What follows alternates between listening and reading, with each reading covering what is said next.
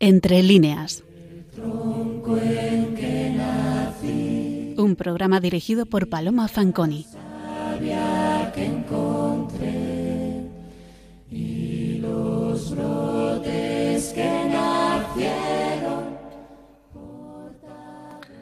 Buenas noches, queridos oyentes de Radio María.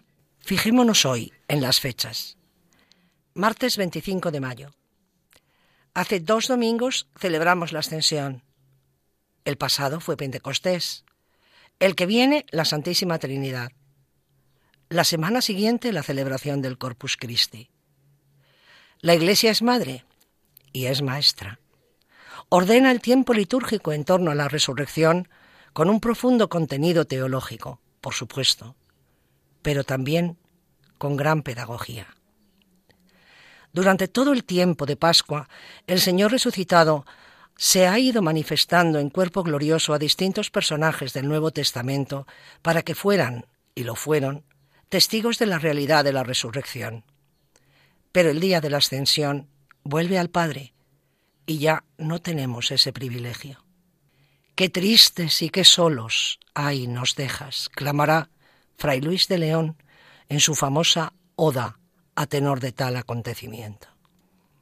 Jueves impactante, aunque ahora domingo para nosotros, pero justo a la semana siguiente se cumple litúrgicamente una de las grandes promesas de Cristo, el envío del Espíritu Santo.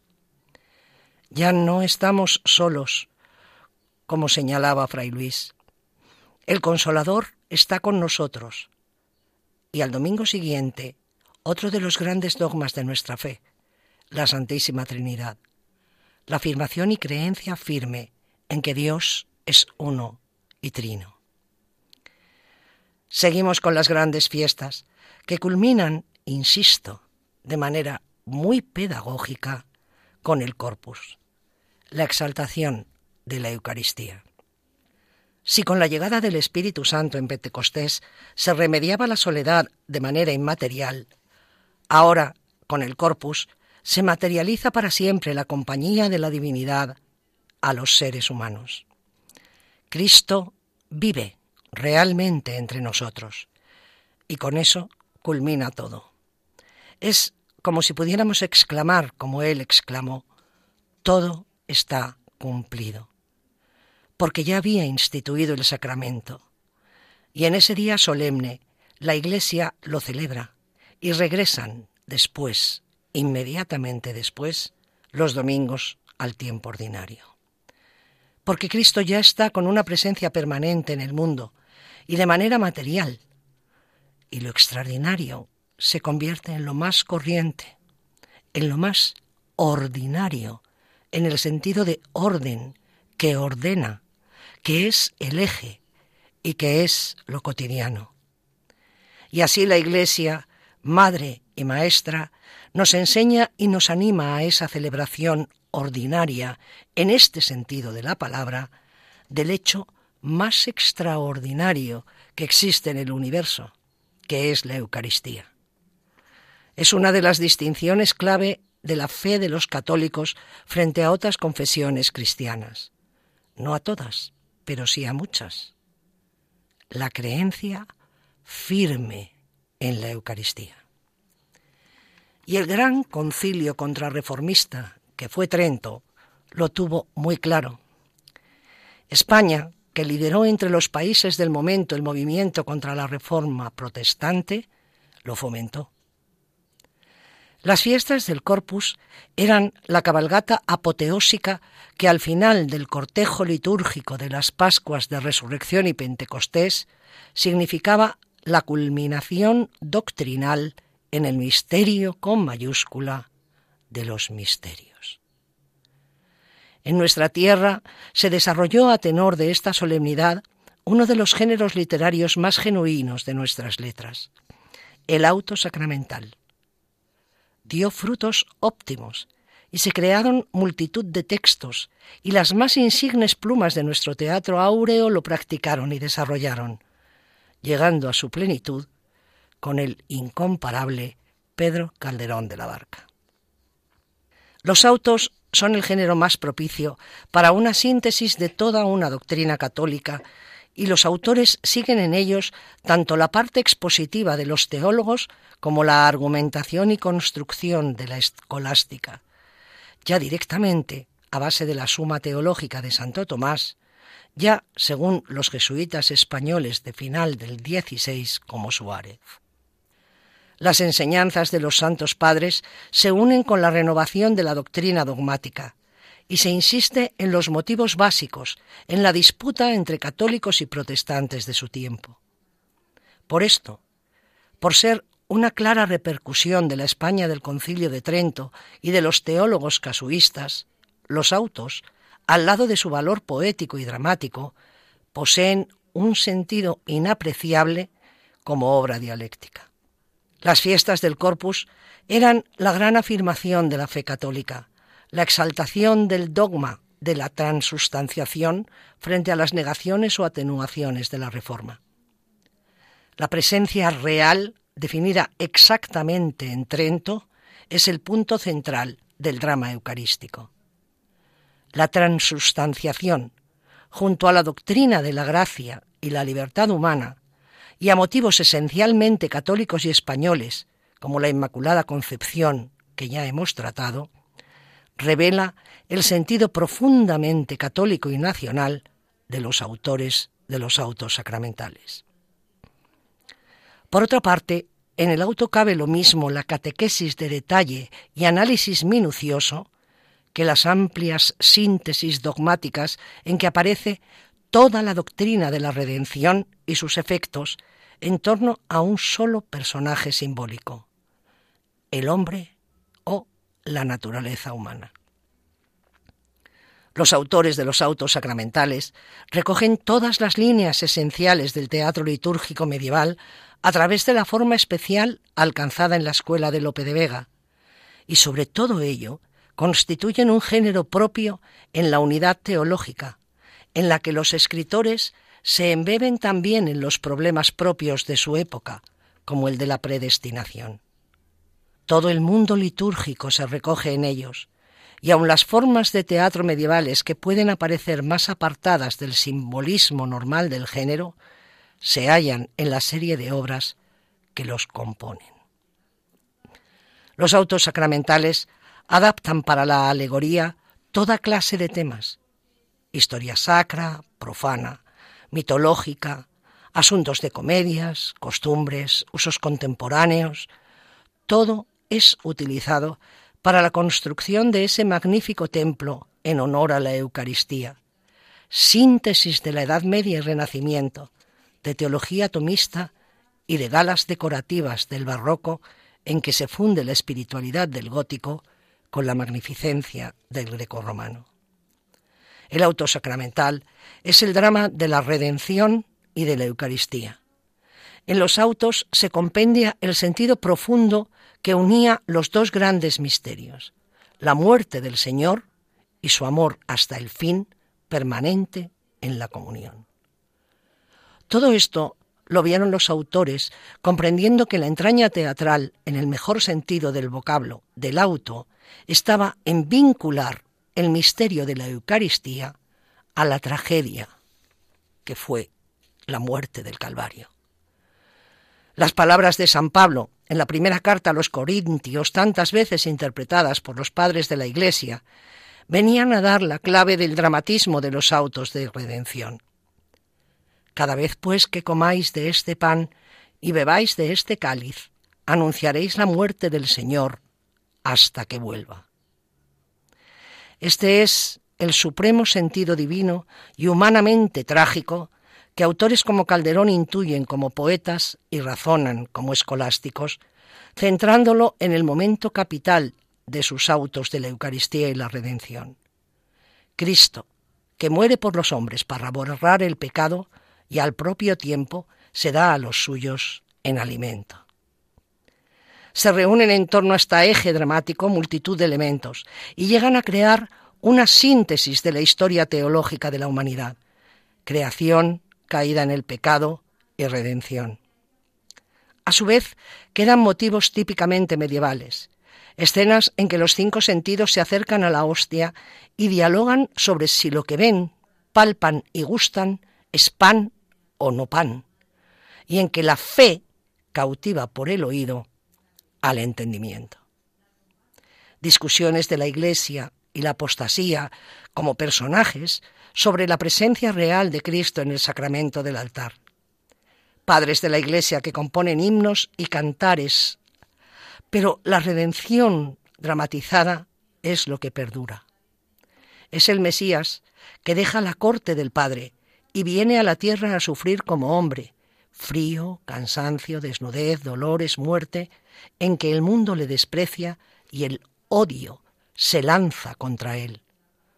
Traicionado, vendido, es llevado a los tormentos. A los lados de la cruz están la humanidad sumisa y rebelde, los arrepentidos, los réprobos. En medio de Jesús, el inocente, el santo, muere por unos y por otros, y su sangre es la fuente de agua viva que borra el pecado. Ni una implicación, ni una repulsa. El Padre perdónales sale de sus labios mientras el cielo se oscurece y la tierra tiembla. La Eucaristía es la reproducción incruenta del mismo sacrificio del Calvario en que Cristo se da los suyos en comida y no excluye los otros misterios gozosos y gloriosos de la Cristología.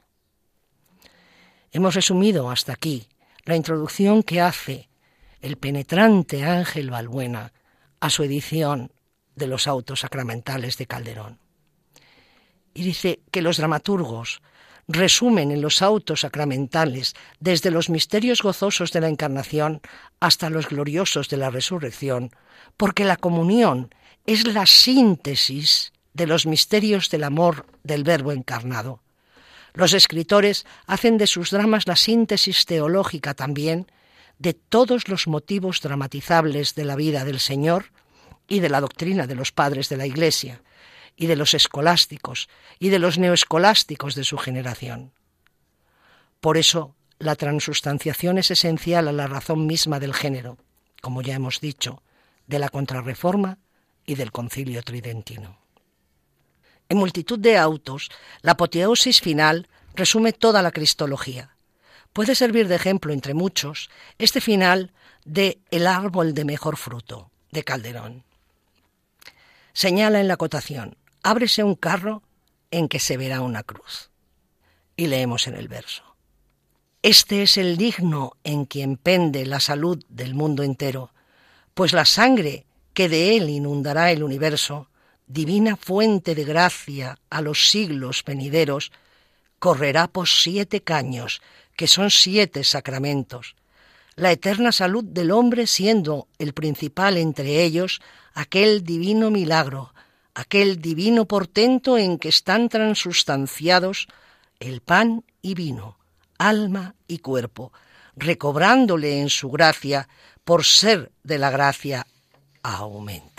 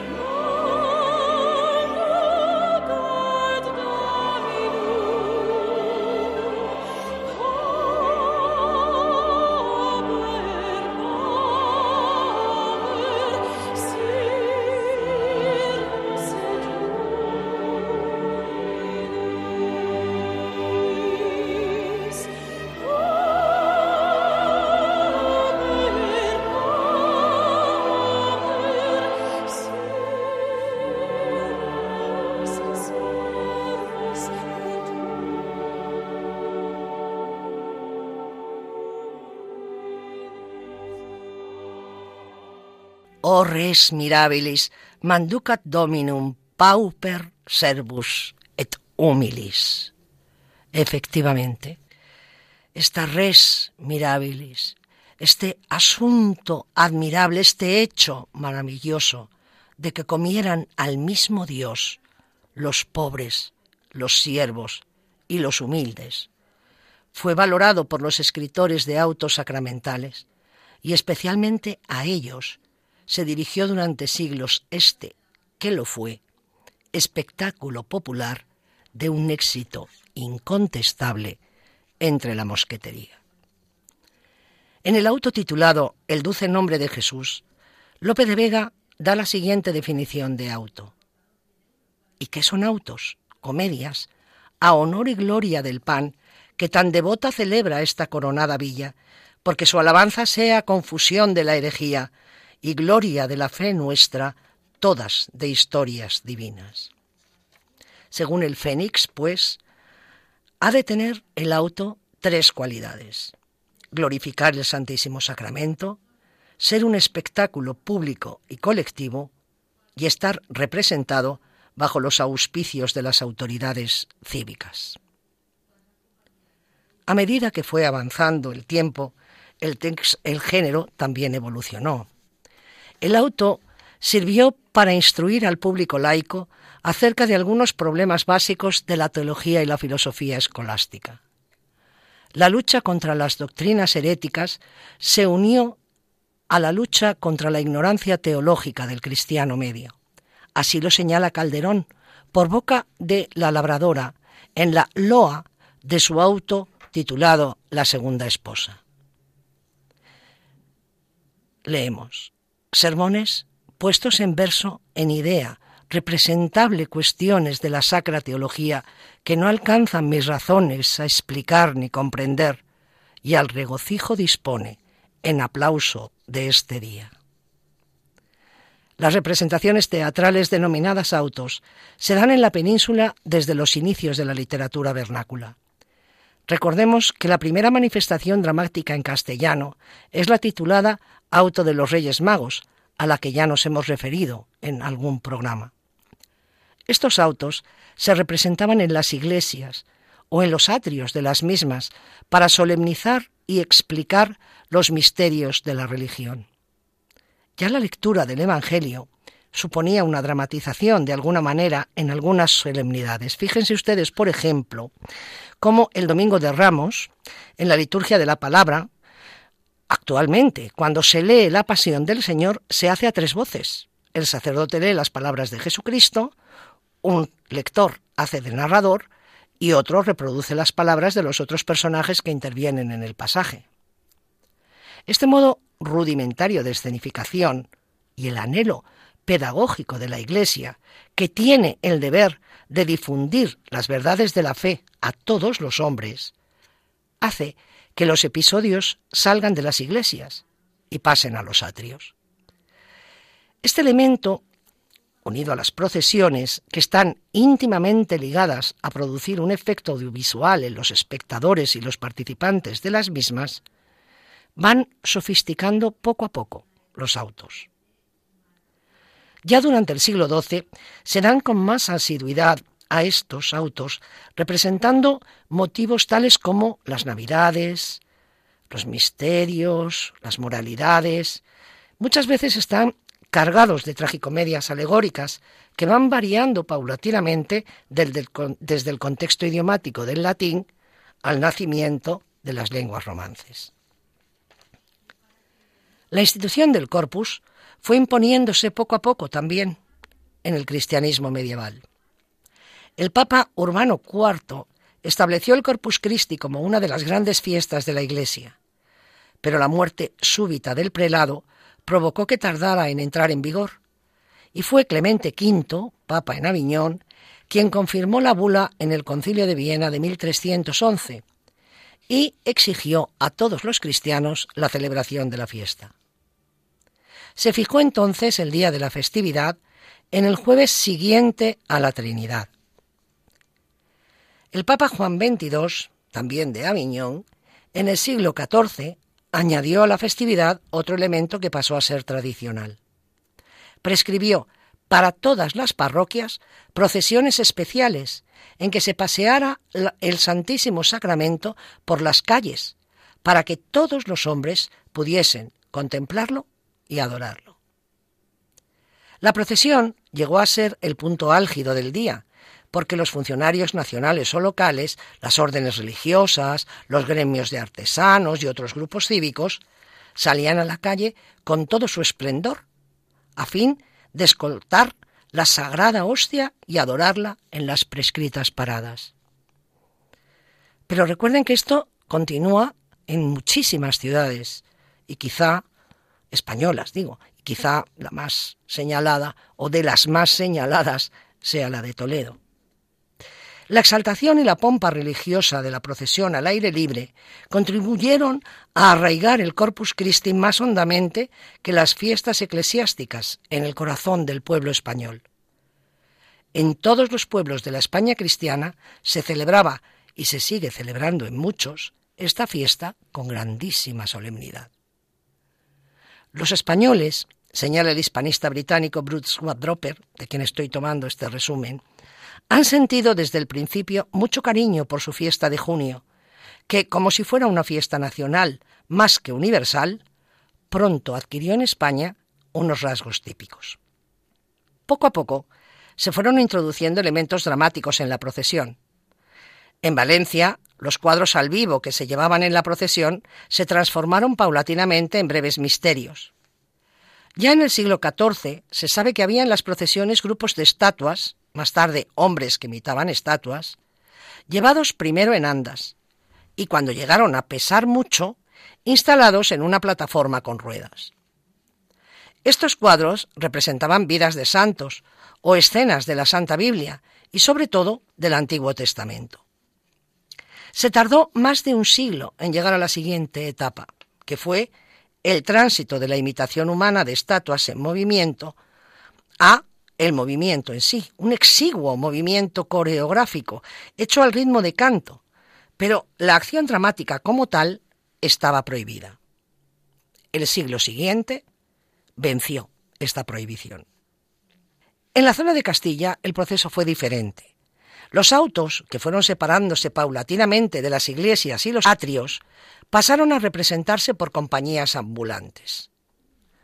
Solo en algunas ocasiones se representaron en los teatros, pero tradicionalmente la representación se hacía en los famosos carros. Hemos apuntado cómo en Valencia, cuando las estatuas ambulantes empezaron a ser imaginables, se pusieron en plataformas con ruedas. Estos carros rudimentarios los tiraban caballos o mulas. Esta solución a un problema práctico no fue exclusivo de Valencia. Una de las primeras ocasiones en que se usó de un escenario ambulante para una pieza del corpus en castellano sería en el estreno de la farsa de Santa Susaña de Diego Sánchez de Badajoz. La acotación que precede al texto dice, ha de ir la carreta hecha un vergel. La palabra carro se refería al escenario completo, que se formaba juntando un vehículo a un tablado. Los tablados eran de dos clases, los que rodaban sobre ruedas y las estructuras permanentes. Para que cupiera la acción complicada de un auto de la época en el escenario, este tenía que ser bastante grande. El tablado más grande que se nos ha descrito medía casi 23 metros de largo. Los carros eran principalmente vehículos para el transporte del decorado, previamente instalado, a los distintos sitios de la ciudad donde se representaban los autos. Y a veces eran estructuras muy complejas. Los carros pertenecían a los ayuntamientos, aunque se desplazaban a varias poblaciones de cercanías después del domingo de la octava del Corpus. No es verosímil que las ciudades como Madrid mandaran con sus autos sus carros, que eran costosísimos. Poblaciones cercanas representaban los autos con decoraciones inferiores y carros puestos normalmente al servicio de la agricultura. Llegó un momento en que el desarrollo de los autos había progresado hasta tal punto que se necesitaban carros permanentes. Se fabricaban y se guardaban en un corral con tapias altas situado en uno de los arrabales. Los artesanos responsables de la construcción y de la decoración tenían que irse allí, lejos de sus talleres, porque se intentaba guardar celosamente el secreto del decorado y quitar a los curiosos toda oportunidad de entregarse al espionaje. Las ciudades contrataban con los obreros no solo la construcción, sino la manutención de los carros, reponer los ejes, atender la alineación de las ruedas. Y unos días antes de estrenarse los carros, se hacía un ensayo general fuera de la ciudad y de madrugada, para que la gente no pudiera ir. Los comisarios de la festividad asistían a este ensayo para asegurarse de que los artesanos habían cumplido las instrucciones del poeta y las condiciones del contrato. Poco a poco, estos ensayos, también llamados muestras de los carros, se convirtieron en función social. Era tal el entusiasmo popular que existía por, los autos sacramentales y por la celebración de la fiesta del Corpus que los ciudadanos iban al corral la, la víspera de la prueba. Dormían al raso y cuando se despertaban miraban los carros recién pintados. Al principio se toleraron estos aficionados espontáneos, pero a ver que se hacían cada vez más numerosos, los municipios ya los invitaban y los agasajaban. El decorado de los carros llegó a ser esplendoroso. Antes del apogeo del auto sacramental y del imperio de los tramoyistas barrocos, sin embargo, las escenas pintadas en los carros, los efectismos mecánicos y los aderezos escénicos supusieron unos esfuerzos tremendos por pasmar, por impresionar al público. Era también una tradición del corpus vestir a los comediantes siempre de trajes nuevos y costosos. Al empezar el siglo XVII, era costumbre que el autor, al que hoy llamaríamos empresario, de la compañía pagara la cuenta de la modista y que los trajes se renovaran todos los años.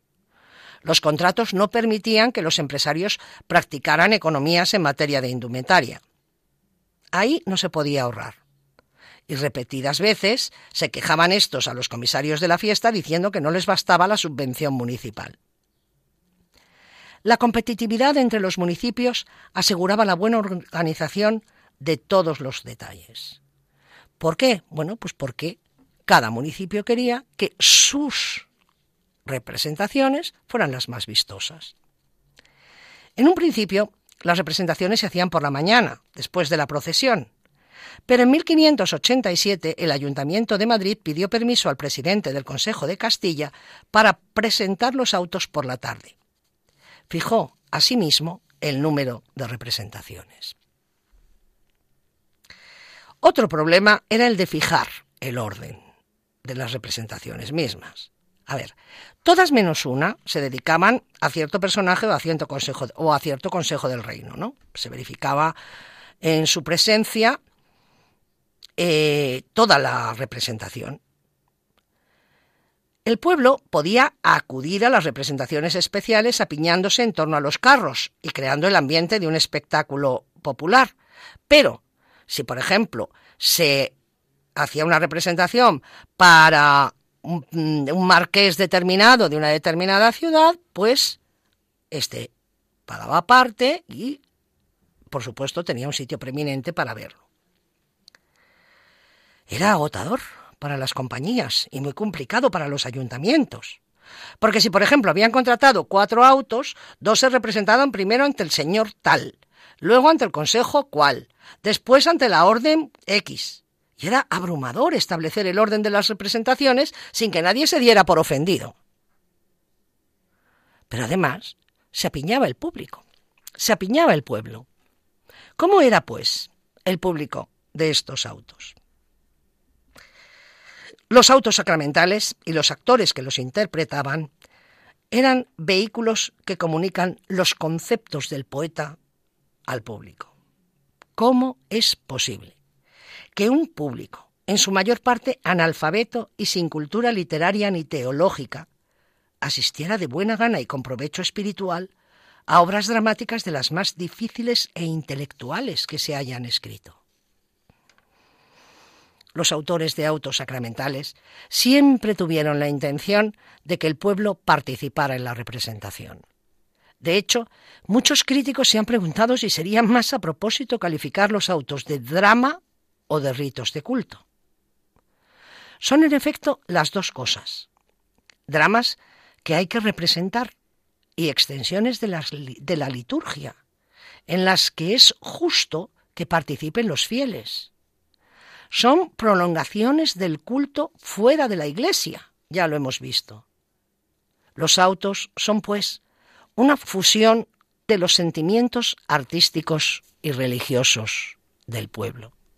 Es por eso por lo que han sido tan populares y tan eficaces en propagar conceptos difíciles de la teología.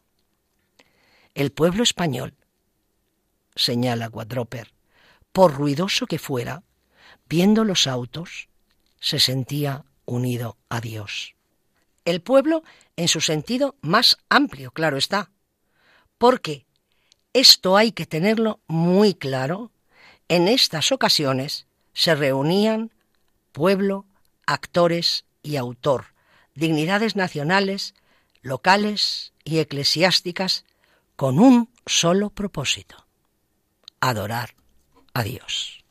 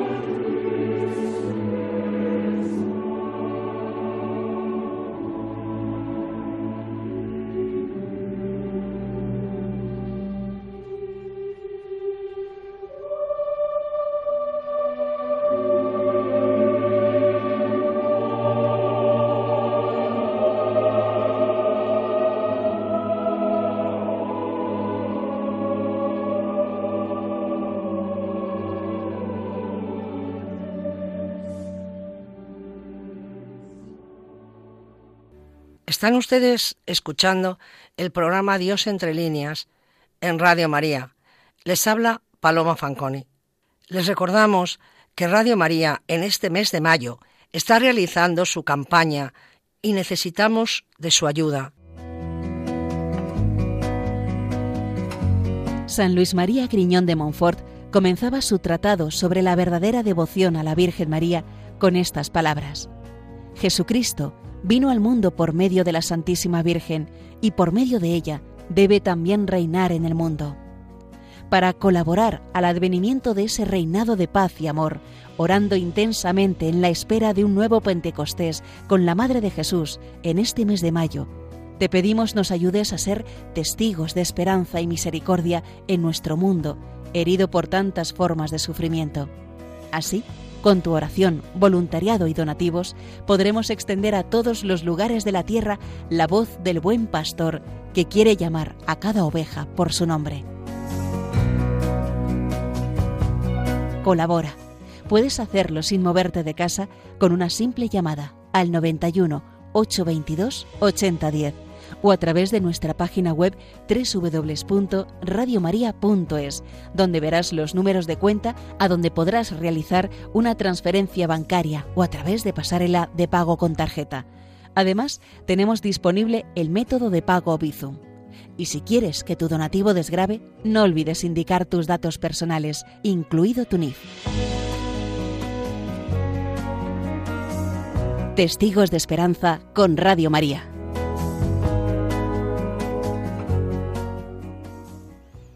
Se aproxima la fiesta del Corpus y estamos viendo la activa participación popular que había en la España áurea en las representaciones de los autos sacramentales. Como tenían que revestirse de formas nuevas todos los años, encerraban en sí ciertos peligros estos eh, autos que no tenía la liturgia. En 1582, el Concilio de Trento dictó en sus cánones ciertas restricciones referentes a la manera de presentar las fiestas del Corpus. En particular, mandó que no se ofreciera al público nada que pudiera ofender a las buenas costumbres. La Iglesia se defendía contra los elementos provocadores de irreverencia que pudieran contener estos dramas, dos siglos antes de que la misma crítica extranjera convenciera a los intelectuales dieciochescos de que eran ofensivos a la fe. En general, sin embargo, la Iglesia aprobaba la participación popular en estas funciones, por considerarla un medio de fortalecer la devoción nacional y de propagar principios de la fe cristiana. El concilio de Trento había recomendado que se difundieran las doctrinas eucarísticas como uno de los métodos más eficaces de oponerse a los errores del tiempo. La herejía en los autos sacramentales era a veces una figura de perfil satánico. Pero a pesar de su idealismo, los espectadores de los autos eran hombres y mujeres de carne y hueso. El público del momento debía de ser bastante bullicioso. Nos consta porque apenas hay auto o farsa en el Códice de Autos Viejos, que data de la segunda mitad del XVI, que no empiece con una súplica al público para que preste atención y guarde silencio. Por ejemplo, en el auto de la acusación contra el género humano del Códice mencionado, leemos Manden silencio tener, que con él claro verán lo que aquí recitarán, y es muy fácil de entender si atención cumplida dan. Otras veces el autor juzga de antemano a su público muy culto para sus humildes talentos. La finalidad didáctica del auto rara vez se modificaba por una conciencia de los límites que había a la comprensión del vulgo. Por eso es sin duda natural que algunos espectadores presenciaran los autos con algo de desgana. En tiempos de Calderón, en cambio, la demanda popular, año tras año, exigía autos cada vez más complicados. Era desde luego un público mucho más culto. Los hijos de los que vinieron a Madrid en tiempos de Felipe II eran menos ingenuos que sus padres, y tanto el vulgo como la nobleza habían visto ya muchos autos. Por otra parte, Calderón, en varias de sus obras, se empeña en decir que las cosas de la fe aunque sean ininteligibles para los doctos, son a menudo clarísimas para los incultos. No hay que suponer que el mayor atractivo de los autos era su contenido intelectual. Todos los autores de ellos doraban la píldora amarga. Lo que más impresionaría al público serían las tramoyas, la maquinaria escénica, la belleza de los versos, la pompa de la ocasión. Eran estos elementos los que transmitían al pueblo el mensaje divino, pero cualquiera que fuese el gran atractivo de los autos, hay que reconocer que un pueblo que asistía con interés y con placer a unas representaciones de asunto altamente religioso y además todos los años comprendía y apreciaba los pensamientos que allí se le iban desarrollando, encubiertos con el velo de la alegoría. Y eso revelaba una formación cristiana excepcional, como consecuencia de ellos una cultura religiosa envidiable. Para Shakespeare, como para Lope de Vega o Calderón, el público heterogéneo planteaba el problema de la comunicación. ¿Cómo era posible que una misma comedia interesada al licenciado y al carpintero? El gran logro del teatro popular del Renacimiento es que salió triunfante de este dilema. La victoria se debe sobre todo a la poesía. En los autos sacramentales, la poesía iba acompañada de la alegoría. La alegoría se impuso a los autores del corpus por la naturaleza misma de los temas tratados. Alegoría es hablar de otra manera, digamos, que el sentido encubierto de las palabras usadas alegóricamente ha de ser fácil de entender. Existen muchas definiciones de este recurso, pero podíamos quedarnos con la idea de que consiste en cristalizar una idea más o menos abstracta, presentándola bajo la forma concreta de una persona, de una cosa o de un acontecimiento ficticio. Y esta es una definición que da un gran teórico de la literatura. ¿Por qué se origina? Pues se origina porque la exposición lógica no es adecuada para expresar lingüísticamente a través del idioma, ciertas experiencias y ciertas ideas vitales aceptadas por verdaderas por gran parte de la raza humana, pero inasequibles para la razón pura. Por eso, la alegoría está íntimamente ligada a todo tipo de simbolismo y especialmente a la metáfora. La alegoría sustituye una cosa concreta por una idea abstracta. Así, el autor de una obra alegórica identifica un concepto abstracto con una persona dotada de tal o cual carácter. Y para que me entiendan ustedes, lo que pasa en los autos sacramentales es que hay un personaje, por ejemplo, que es la gracia, otro personaje que es el pecado, otro personaje que es la justicia. Son conceptos abstractos, pero están representados por unos personajes, por unas personas personajes concretos a los que se dota de unos atributos determinados para que se sepa distinguirlos bien. Claro, la alegoría encaja maravillosamente con el propósito, no sólo de los autos sacramentales, sino también de la fiesta misma del corpus. Porque el mundo sacramental, festejado por ambas instituciones, no puede concebirse sin la expresión figurativa.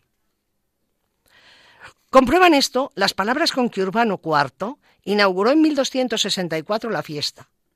No pudo menos de expresarse alegóricamente. Y dijo, Cante la fe, la esperanza salte de placer, y la caridad se regocije, alégrese la devoción, la pureza se huelgue. En estas palabras se fija el espíritu del Corpus Christi y se anticipa el lenguaje usado tres o cuatro siglos más tarde por los dramaturgos españoles que encontraron la perfecta fórmula dramática para representar el mundo sacramental.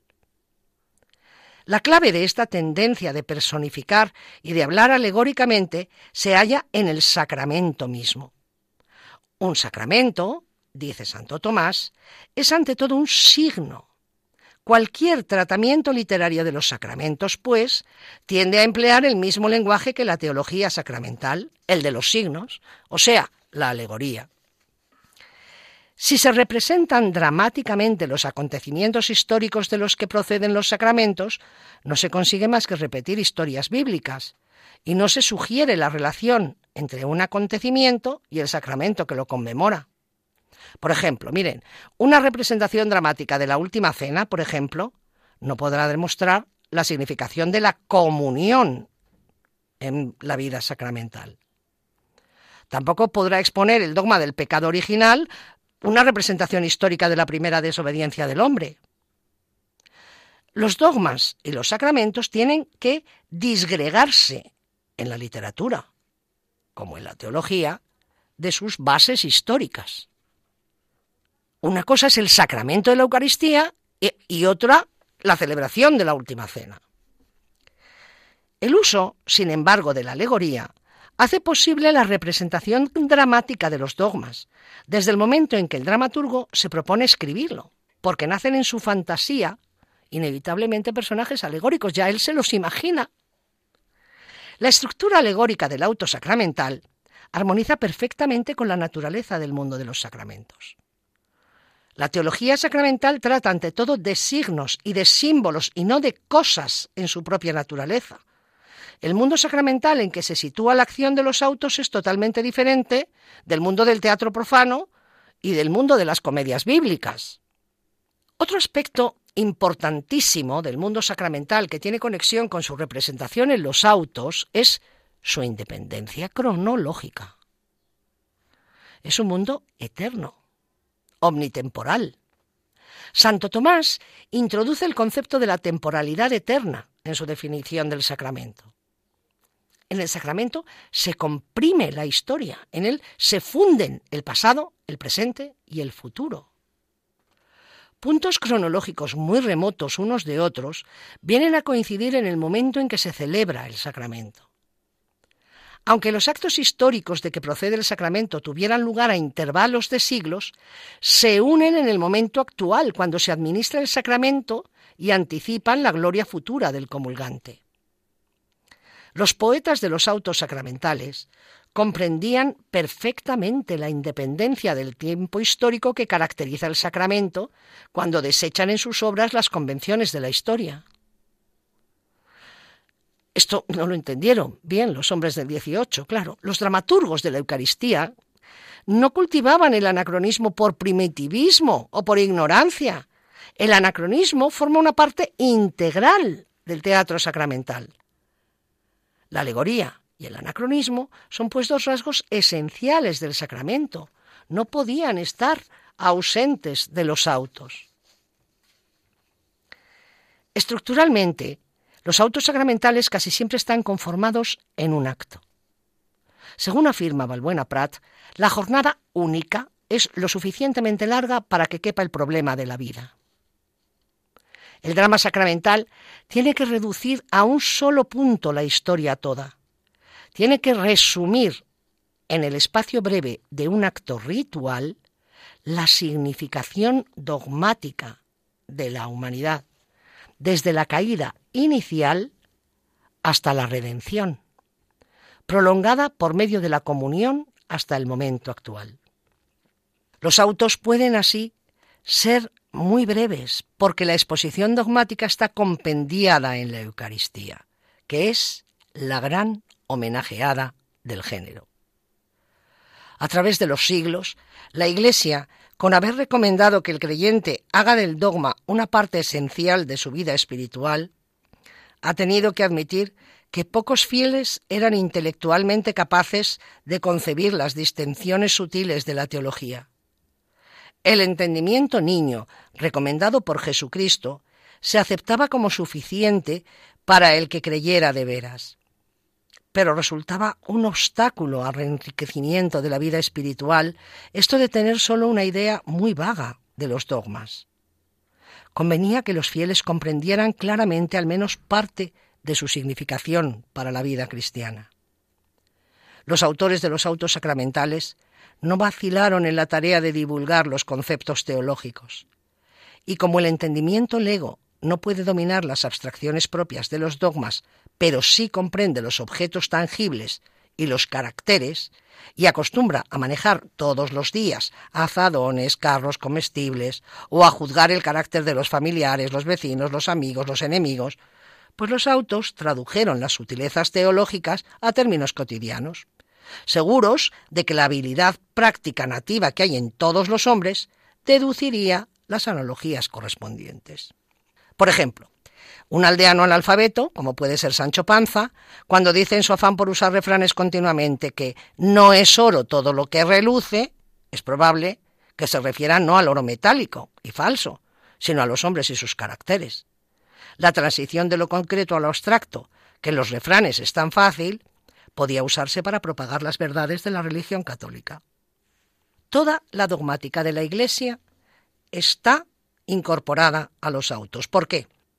Porque la institución de la Eucaristía por Jesucristo suministró la llave de todo el edificio dogmático. Un dramaturgo sacramental solo tenía que presentar cualquier aspecto de la teología o de la moralidad en su relación con la Eucaristía para que fuera auténtica doctrina eucarística. Cuando se hacía de la comunión el tema central de un drama, el poeta podía, sin divagar, explorar cualquier faceta del pensamiento católico que se le presentara. Y los autores sacramentales comprendieron perfectamente esta posición, desde los más primitivos hasta el último. Por eso los autos no eran repeticiones estériles de un solo tema. El asunto era siempre igual, el loor y la exposición de la Eucaristía, pero el argumento podía ser tan diverso como el de cualquier comedia profana.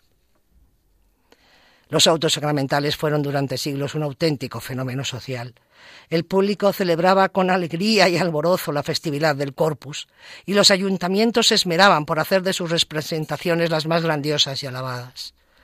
Florecieron especialmente en el siglo XVII y tuvieron su más perfecto representante entre los autores al teólogo Calderón de la Barca. La Iglesia favoreció el regocijo y la algarabía en la celebración del Corpus de la que formaban parte. Pero en el siglo XVIII, cuando las teorías racionalistas y el sentido neoclásico del decoro se imponen en la estética española, los hombres de la Ilustración promueven la prohibición de las representaciones eucarísticas que tanta felicidad y entretenimiento habían proporcionado al pueblo. Y una real orden de 1765 terminó con estas fiestas dramáticas.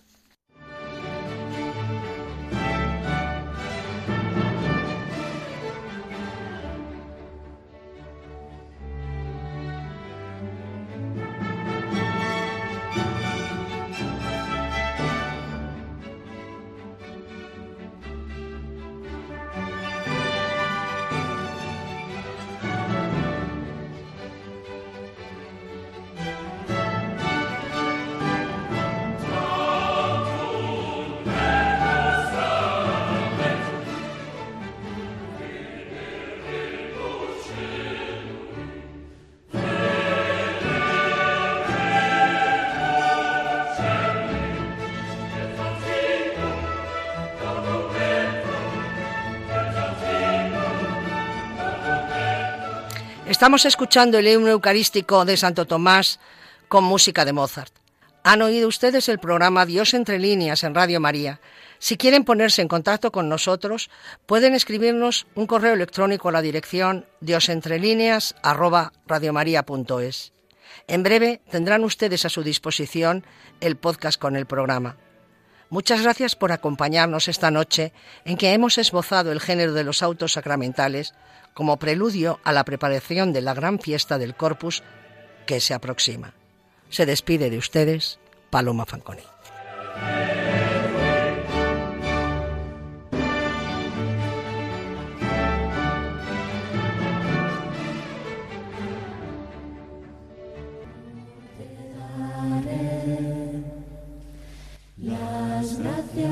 por mi vivir, por la tierra y mis amigos, porque siempre fui feliz. Dios entre líneas.